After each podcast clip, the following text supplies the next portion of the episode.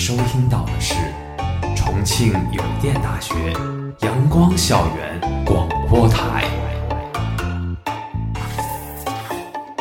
最有态度、最有个性、最具活力的三山 Radio。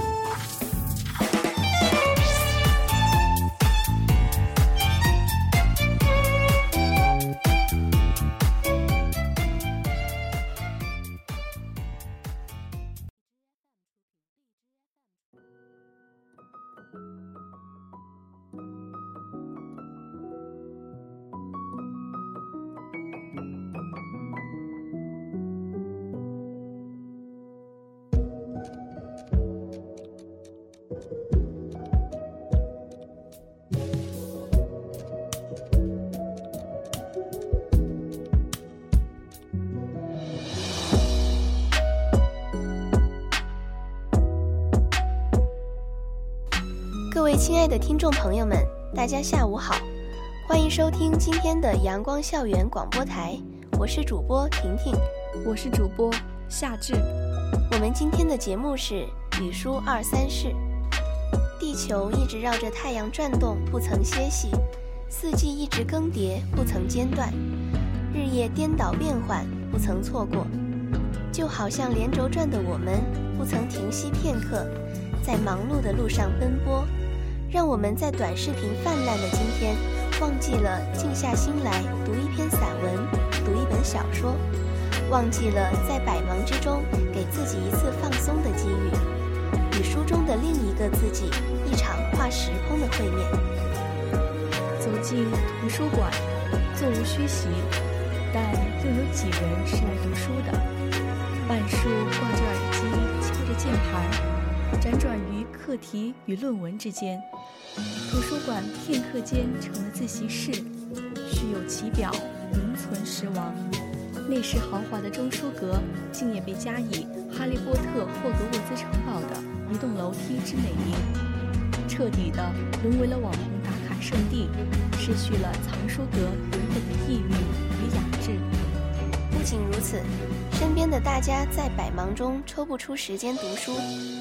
于是选择在了解一本书前，先看梗概与书评，看完便也觉得读完了整本书，体会了主人公的心境，走了一遭他的故事，不花时间就得到的选择，就会对其兴趣尽失。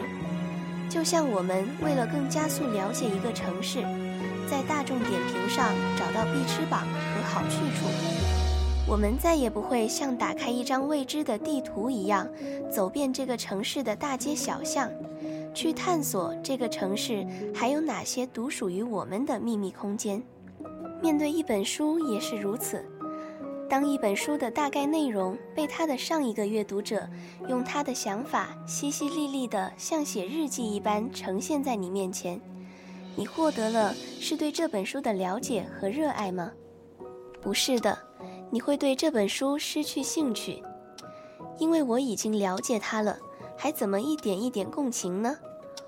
我们的生活在不断不断的加速下，已经刹不住车了，而更多人还在想怎么能变得更快一点，再快一点。如果移动互联网在任何维度加速我们的生活，那么唯一谨慎的一个岛礁，请放过它。不要让海水将它淹没，请保留这可以安静的放慢节奏读书的一片净土。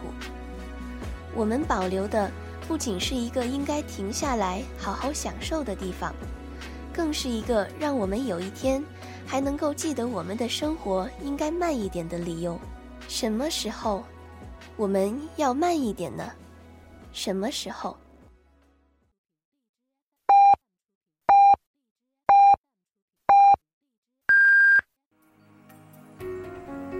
现在是北京时间下午六点，您收听到的是重庆邮电大学阳光校园广播台。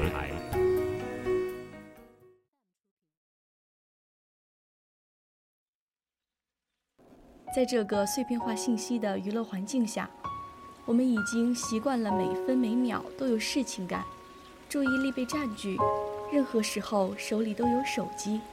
它现在仿佛长在我们手上的一个衍生的器官。我们已经习惯了忙碌，习惯了时刻都在忙碌的路上。我们都需要可以让自己慢下来的契机，与那一片世外桃源。在这碎片化的娱乐项目中，并不能让我们在疲惫时感到放松。只有沉浸在书中的故事里，才能做自己的主角。将全身疲惫放下片刻，去享受那段静谧的美好。你说的故事从这里开始，这要从儿时讲起。那是一个绘本，脑海中依稀记得那幅画面：一个穿着兔子服的小孩，双手交叉放在脑后，平躺在草地上，抬眼便是满天繁星。别的画面已经记得不那么真切了，只有这一幕，这么多年过去了，依旧清晰。不只是因为那是儿时向往的星空，而是那场景与我们的童年傍晚有那么几分相似。晚饭后纳凉星夜下，萤火虫、微风、弯月牙。小时候的夜，总是充满了。在爷爷家的小院子里，追着小狗到处跑。那个小院子是放肆玩耍的乐园，在那里可以无忧无虑地奔跑，不知疲倦，直到精疲力竭。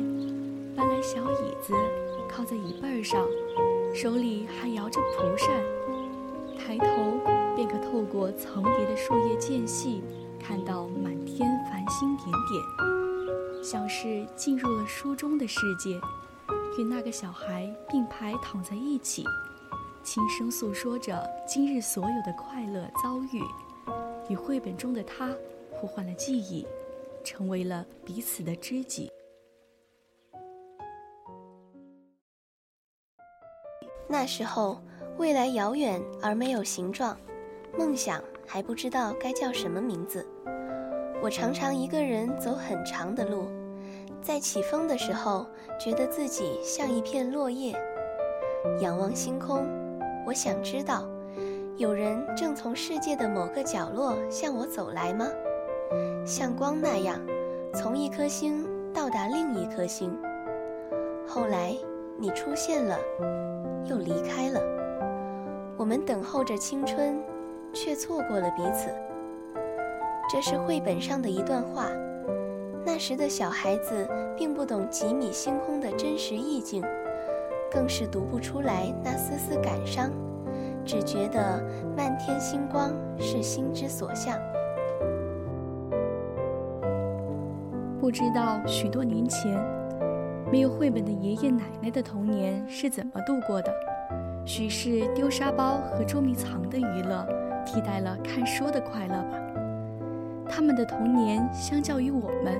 似乎少了那么一块心灵的堡垒，那个可以保护小孩子脆弱内心和不那么成熟想法的堡垒。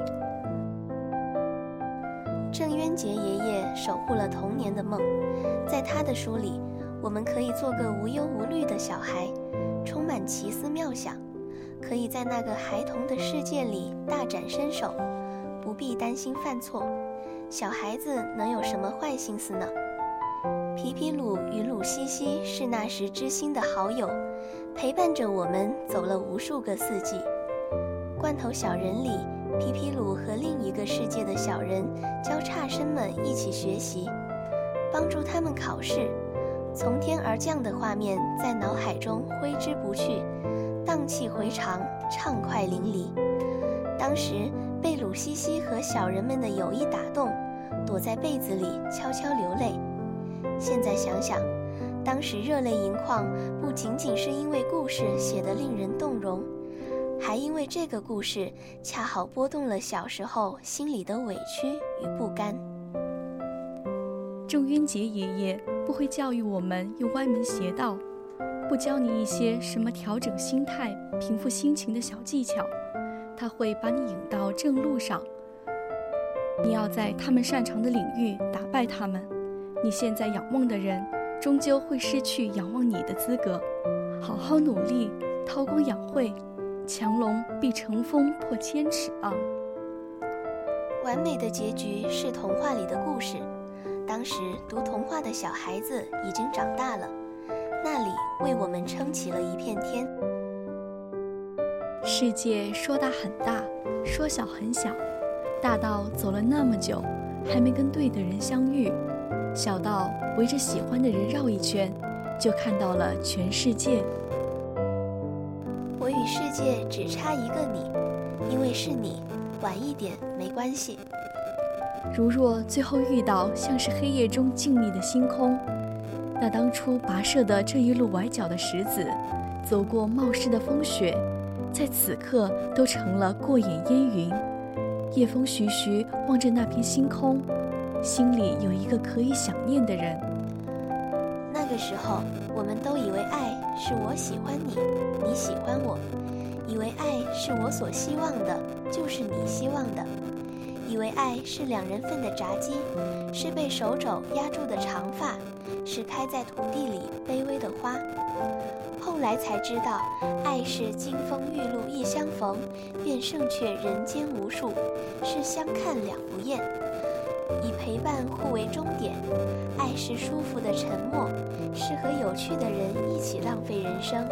是灵魂伴侣，是原来你也在这里。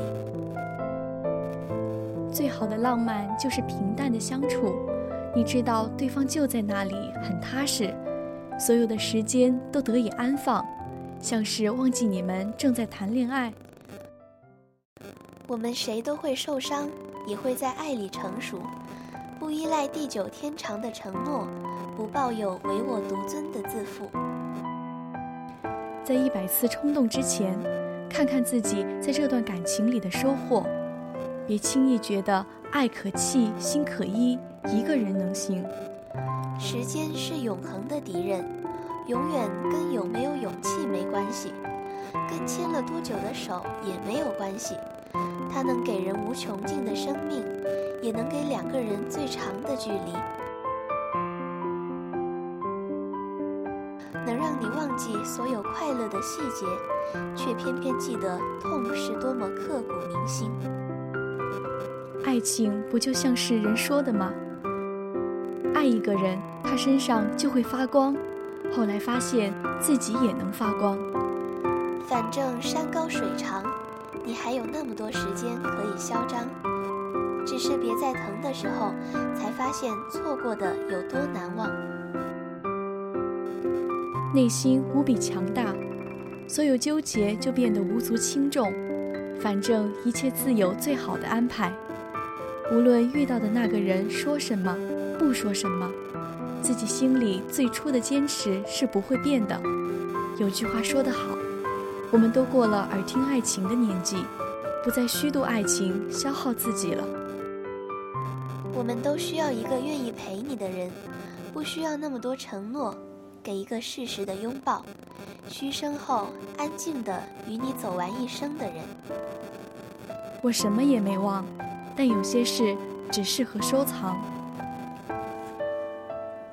浩辰的文字，在那个成长的阶段扮演着治愈心灵的角色。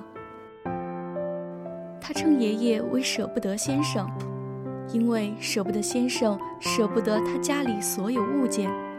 舍不得丢掉小时候画的老虎，舍不得清除有生活气息的任何一个角落，可他却第一次放下心中的分别的难过，舍得让孙子离开他，去北京学习工作。不知道你有没有和张浩晨的舍不得先生很像的爷爷，舍不得丢看过的报纸，他用剪刀将上面的文章剪下来。分类贴在不同的本子上，他曾收集了厚厚一本作文素材，上面写着“你的专用”。舍不得住了二十年的小院，宁愿过着不方便的生活，也不愿意离开。舍不得忘记那段他陪你长大的记忆，哪怕现在记不起他讲过的故事，依旧在你每次回家的时候，激动地再讲一遍给你听。可他却舍得让你离开他，到六百多公里外的地方上学，这不仅是对他，还有对我们都是极难过的事情。张浩辰总是将文字写在我心上，在难过的时候治愈我。我喜欢他的书，从一而终。时光流逝，度日恍若隔世，但是笔尖的温度仍留存在纸上。那是一个黑暗中的窗口，对过去的自己敞开的心扉，让那些难以割舍的情绪得以释怀。长大后再回过头去看吉米的绘本，感触颇多。再看星空，那个小人徜徉在自己的世界里，悄悄地与自己密语：快乐的、悲伤的、孤独的、自由的，在那个世界里。咀嚼、消化、体会，那是一片净土，只为对的人打开心里的窗户，点亮一盏明灯，诉说着喜怒哀乐，讲只有我们能一起看到的画面，说只有我们能感同身受的悄悄话。这个世界很美，这个是我们的秘密乐园，是我们独创的异域星空。好想感受银河的拥抱，在巨大的繁星点缀的星河下，游荡在银河里。我们是如此渺小，眼帘只有那静谧神秘的浩瀚宇宙。我们仰视着，凝望着，拼凑着，就像回到孩提时候，那时眼中闪烁着好奇的光芒。这光芒是否如星际的星星般闪耀呢？莞尔一笑，这里只属于我，而我也只属于这个世界。就像伫立在海边看恢宏的落日，万变梦幻的火烧云，深深的震撼，错愕的定格，整个时空都肃穆了，只有恢宏的落日与纯粹的我。此时此刻，星空显得更加静谧了，一呼一吸。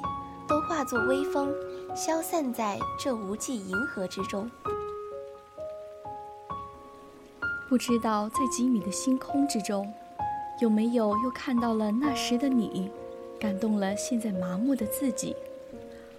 画中的他们追寻着自己，也许我们并不知道自己到底在接近些什么，但是过程中所有的问题与答案，最终都指向了同一个终点。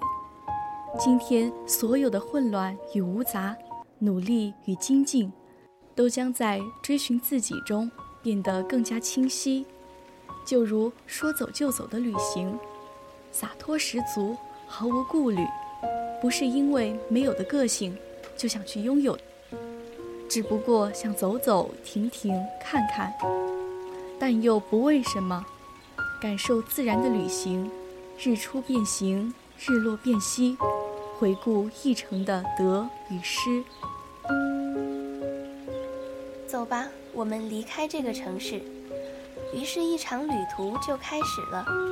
他们在逃避着眼前这个现实的空间，觉得在这场兜兜转转的旅行之中，眼前的世界会改变很多似的。但事实上，这个世界依旧是老样子。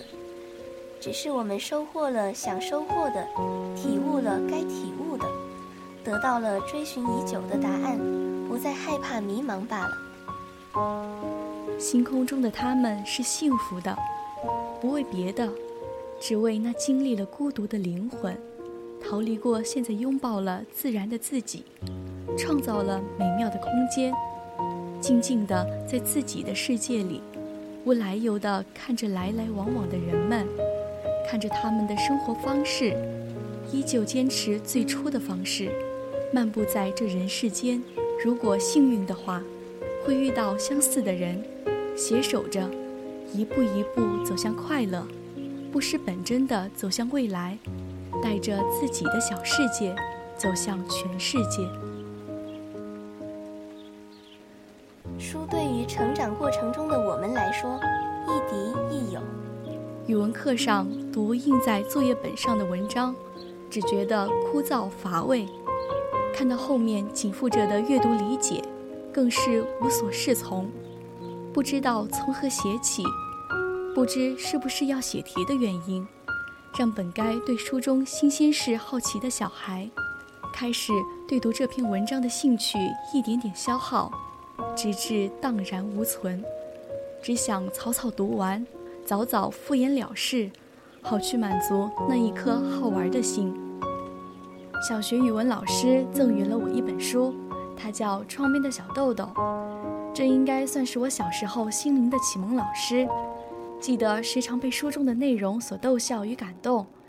小豆豆因为淘气被退学，但却在巴学园遇到了改变他人生的小林校长与老师们。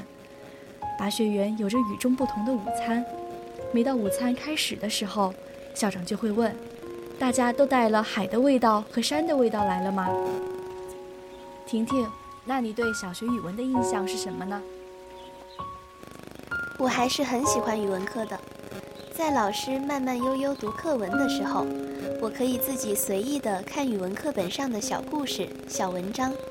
课本上写道：“柳枝飘飘摇摇，柳叶嫩黄翠绿。”我抬头看看窗外，可惜没有柳树，只有粗粗笨笨的杨树，只能看到杨树肥肥大大的叶子摇摇晃晃。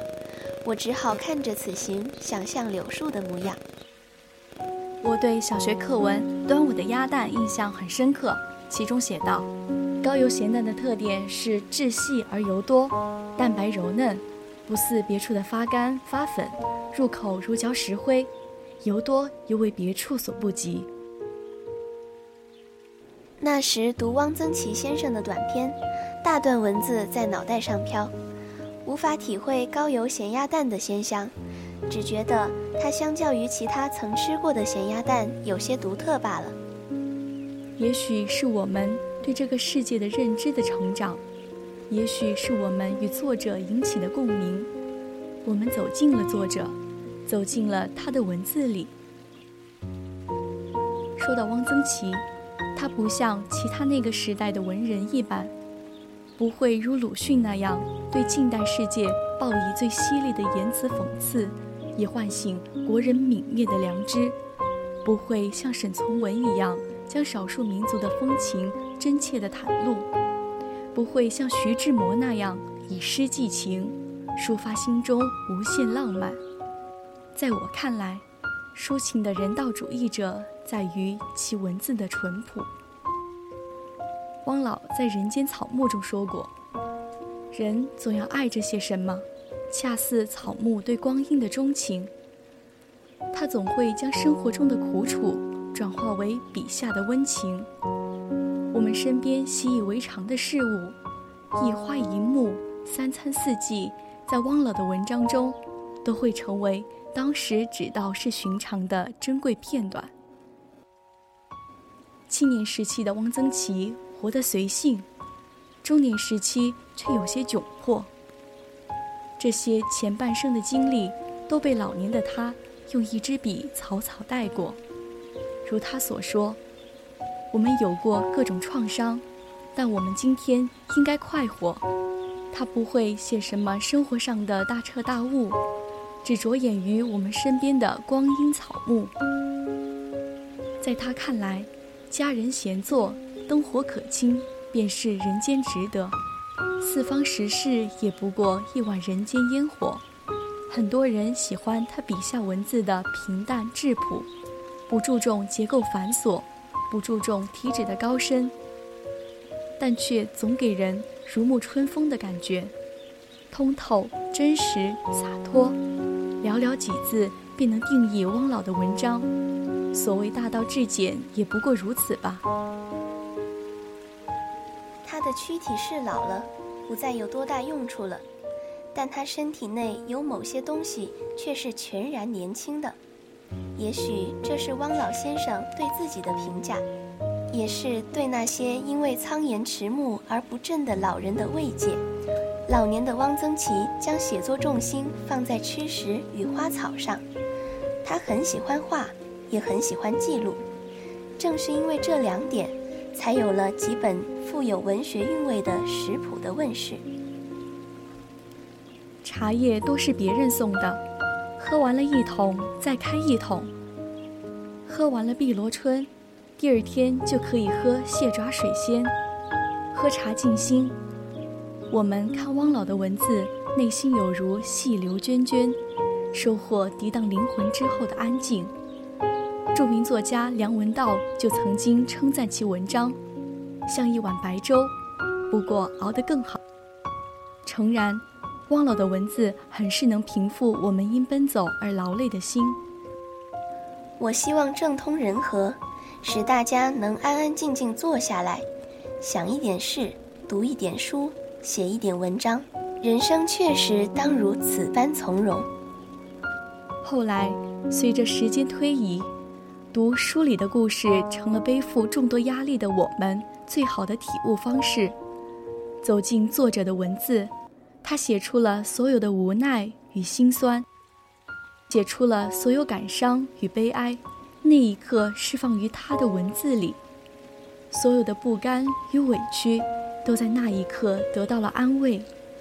这件令人烦闷和忧愁的事情也就此翻篇。大多数的我们喜欢张嘉佳的故事，尽管这些总是悲伤的。他坚定地记下他生病时的情形，坚强又引人心酸。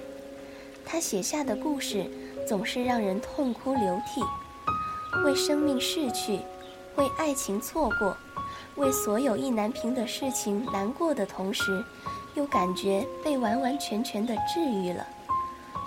我们所面临的磨难。不只有我们自己经历过，世界上有千千万万跟你遭受一样痛苦的人，都在为消除这份苦难而拼命努力着。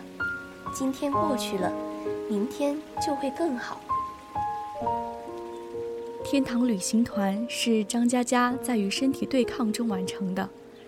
郁积综合症发作时，让人有一种濒死的体验。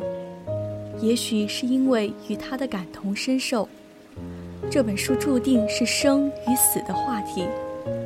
一个觉得自己一无是处、一心求死的男人，在一个得了癌症却希望可以活下去的小女孩的陪伴下，进行了一场不知前路生死的旅程。没有机会的人试图抓住每一缕风，残留机会的人却想靠一瓶药离开。生命的终章，他踏上了旅途，开着破烂的面包车，穿越几十座城市，撕开雨天，潜入他乡，尽头是天堂。癌症小女孩七岁的结局早已预料得到，天堂是她生命的尽头，不止生命，世界也是有尽头的。在南方洋流的末端，冰山漂浮。云和水一起冻结。宋伊礼和于小巨的故事，压抑着每一个读故事的人，止不住的心碎。泪水在小巨化疗结束，穿着病号服，鼓励宋伊礼带着他的心愿活下去的时候，在小巨写下“我来过，我很乖”的时候，在小巨强忍化疗痛苦，却仍给妈妈微笑的时候，决堤。只是为小俊生命尽头没有反转悲伤，还有那压抑了一整本书的苦涩，和曾以为绝望时刻的感同身受，都在这一刻化成泪水夺眶而出。路灯斜斜打亮了一半，暗黄的枝干，洁白的雪花，深邃的夜色，像虚无中盛开的一场葬礼。每个人无法喘息的日子，只有自己知道。暴雨倾盆，望不见来时的路，沿途亲手种植的海棠花全部凋零。有些事情经历的时候，觉得是迈不过的坎儿，其实，你坚持走过那段艰难的漫长岁月，就会发现，原来曾以为要压倒自己的那些稻草，也不过如此。经历过后，便觉得这件难事不在话下，只是当时没有直视这一份压力的勇气与战胜它的决心。现在想想，那些困难不也都一个个的被击败？我们也终究迈向了更好的自己与更易满足的人生。大多数的我们，出生于普普通通的家庭，经历千千万万人都经历成长的过程，最后普普通通归于尘土，其名不名于世，其影不彰于侧。在短暂的普通的一生中，无论来自周遭世人或者自身的压力和负面情绪，都是无可避免的日常，而读书。恰恰就为我们搭起了一座堡垒，保护了我们所有的自尊，收容了我们所有的崩溃与不堪。如果问我们为什么要读书，你的回答会是什么？也许你会说，读书可以获得知识，知识可以改变命运；也许你会说，读书可以让你找到一份好工作，过上富裕的生活；再或者，你会讲读书可以让你摆脱愚昧，等等等等。可是读书对我们的意义却不仅于此。余秋雨说：“阅读的最大理由是想摆脱平庸，早一天就多一份人生的精彩，迟一天就多一天平庸的困扰。何为平庸？是一种被推着前行、被动的生活态度。”是无感于外部世界的精彩，人类历史的沉重，生命世界的感悟。是在漫无目的中虚度光阴，深陷无聊琐事难以自拔。生命的质量需要阅读来锻铸，人生的境界需要阅读来提升。智者阅读群书，亦阅读人生。不读书。何处体会感动的温度与敬畏的高度？何处体悟百感交集的人生？杨绛说：“读书不仅是为了拿文凭或者发财，而是成为一个有温度、懂得情趣、会思考的人。书不能帮你解决所有的问题，但却能给你一个更好的看待问题的视角。读书多了，内心才不会决堤。”它让我们更宽容地对待这个复杂的、期待被温柔以待的世界。它让我们看到第一视角以外的不为人知的辛酸与无奈。它也让我们在人间百味中认识自我，成为不被定义的自己。北大教授谢冕先生在《读书人是幸福人》一文中曾说过：“一个人的一生。”只能经历自己拥有的那一份心悦，那一份苦难，也许再加上他耳闻目睹的周围人的经历和经验。然而，人们通过读书，却能进入不同的时空，进入诸多他人的世界，这样超越了有限生命的无限可能性。不仅多识了草木之名，而且还可以上溯古今，下及未来。我们读《诗经》，那“昔我往矣，杨柳依依；今我来思，雨雪霏霏”，因为战争而思乡的景象在眼前浮现。我们读《史记》，穿越时空，看历史枭雄你争我夺，掀起一笔笔惊心动魄。你可以读一本传记，窥见别人的人生；你可以读一本心理学的书。洞悉自我的处境，你可以读一本历史，看刀光剑影，明白再辉煌的生命也会尘埃落定。即使我们足不出户，也依然可以通过读书拓宽生命与时间的宽度。在令人眼花缭乱的信息洪流中，在数据爆炸的今天，快餐式和碎片化的阅读。正以便捷的方式冲击着阅读的主流，但厚重的经典阅读具有看似便捷的网络所无法代替的力量，那就是生命视野的扩大，人生境界的提升。有的书可以影响一代又一代的人，有的书让你不明觉厉。在知识爆炸的今天，没有人觉得读书有什么不妥，因此。选择与自己气场相合的书尤为重要。别人的好书未必是自己的好书，应该花足够的时间去甄别。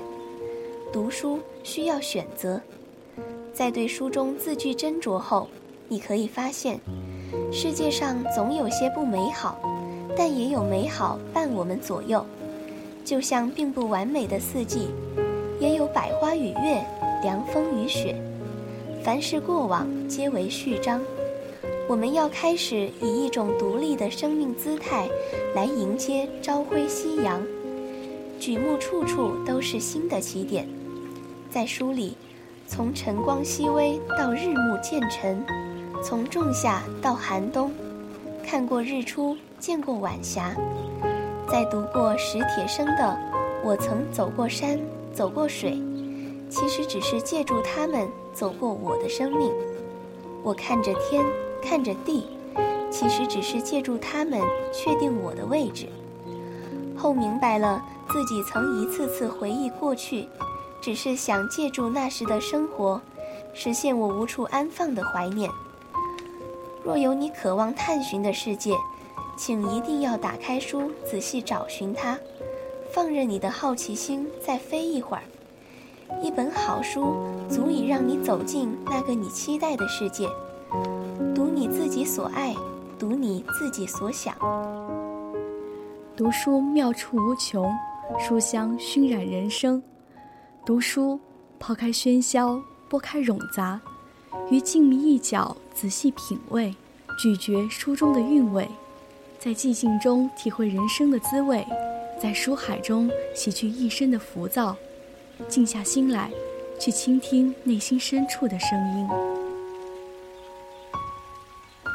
和书的故事就先讲到这里。吉米的绘本不只是小时候的快乐，皮皮鲁与鲁西西系列不只是童话的终章，张浩晨笔下的人物永远治愈。汪老淳朴的文字总能让人感到温馨。张嘉佳的经历还在下一篇小说中。这些还没有结局的人生悲喜，让我们毅然决然地选择继续等下去，读下去。在精致的花瓶，终有一天会破碎；在姣好的容颜，终有一天会老去。唯有读过的书、写过的字、走过的路。会积累成你的气质，保存成永久不变的财富。希望我们看天边飞鸟能记起，落霞与孤鹜齐飞，秋水共长天一色。看到荷花能念出，中通外直，不蔓不枝。能讲出的美好场景是：愿你走在路上，与正在拉弓的丘比特撞个满怀。我们远不止于此，我们的旅程才刚刚开始。愿以后的每日都有书香环绕，愿我们每个人都可以提笔写下和书的故事。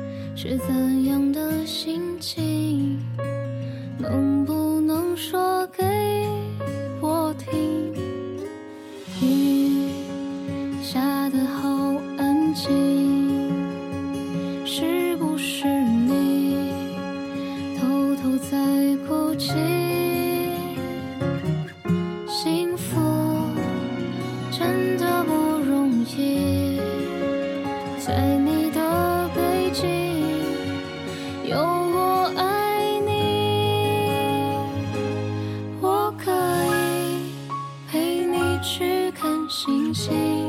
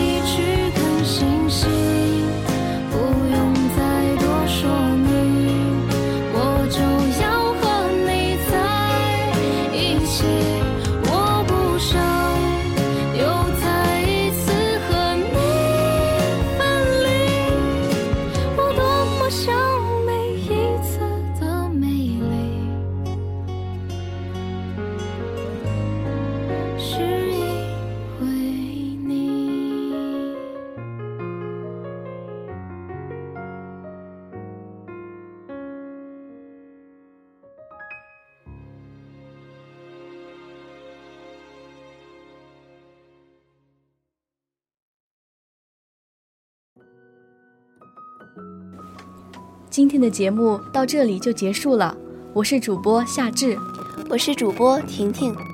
如果你想收听我们的更多节目，欢迎在荔枝搜索电台“重庆邮电大学阳光校园广播台”。如果你有好的意见或者建议，可以在新浪微博搜索“重庆邮电大学阳光校园广播台”，或者关注我们的官方微信公众号“重游阳光校广”。重庆邮电大学阳光校园广播台，更多精彩等你来。